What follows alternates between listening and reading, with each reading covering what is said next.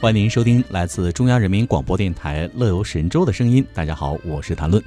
两岸的听众朋友，大家好，这里是《乐游神州》，我是莹莹，欢迎在每天上午的十一点十分收听来自北京的声音。今天的开展话题呢，我们一起来分享的是来自新华网啊，标题为“农民成网红，乡村振兴添活力”这样一篇文章。嗯，那来看一下，比如说干农活、摘果子、来捕鱼虾这些原本。普通再普通不过的乡村农事，通过农民手机镜头的直播，引来大批城里人的追捧。那一系列奇妙的化学反应，让农民成了网红。由此带来的经济价值、农业技术价值和文化价值，正成为助力乡村振兴的一个新动力了。嗯，那说到这些农民网红呢，有一位是来自广西灵山县的普通农民，叫呃甘有琴，今年是三十一岁，呃。那他的生活呢，其实是在一年前就被几段干农活的小视频而改变的，一下子呢就成了很多人追捧的网红，呃。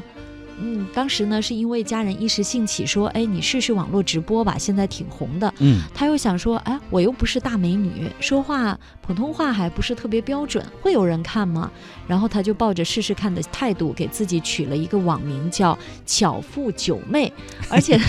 还还还挺好听的哈，“九妹九妹”啊，并时常在。呃，田间干农活儿以及制作当地的一些特色美食的时候呢，就进行视频直播。那很快呢，关注他的网友越来越多。那关注的网友都是这么表示说，嗯，呃，希望品尝到当地的果蔬和一些特色的美食。没错，那和甘有琴有着相似经历，网名为“乡野丫头”的淮南活化农民，他呢，则是利用互联网的直播平台，将侗族的风土人情传递给了广大网友。靠着侗族文化独特的魅力，乡野丫头的直播平台被很多网友称为是精神上的农家乐。所以不少网友都表示自己已经深深爱上了这些具有特色的少数民族文化，而这些少数民族文化也勾起了他们内心的乡愁。嗯，那听起来呢，为大家举的这两个例子，呢首先都是，呃，这些农民朋友是玩手机，我觉得应该还是玩的玩的蛮溜的，比较熟知各项功能。不光看。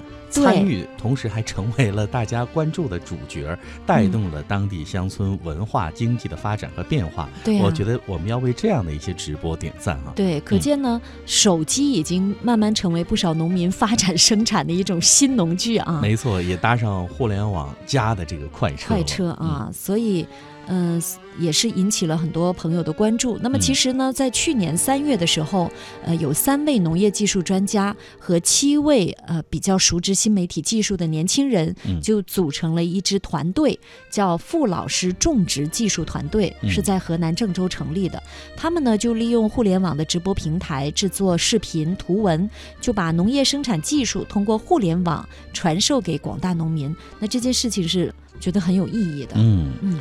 那在农民网红不断涌现的这样一个凸显经济价值和技术价值以及文化价值的背后呢，在各类易农信息借助网络进入千家万户的过程当中，江苏省互联网农业发展中心的主任徐茂和记者讲，他说，随着互联网加农业的这样一个发展，越来越多易农信息进入到村户。农民的视线当中，让大家及时获得信息。那这对于推进智能农业的生产、拉近农户和市场间的距离、农业供给侧结构改革以及发展农村电商，这是有很大帮助的。所以呢，希望这些农民朋友和这些农民网红能够在农业生产当中不断起到一个带头作用，同时还可以吸引更多的都市人到乡村去旅游，到这里去走一走、看一看。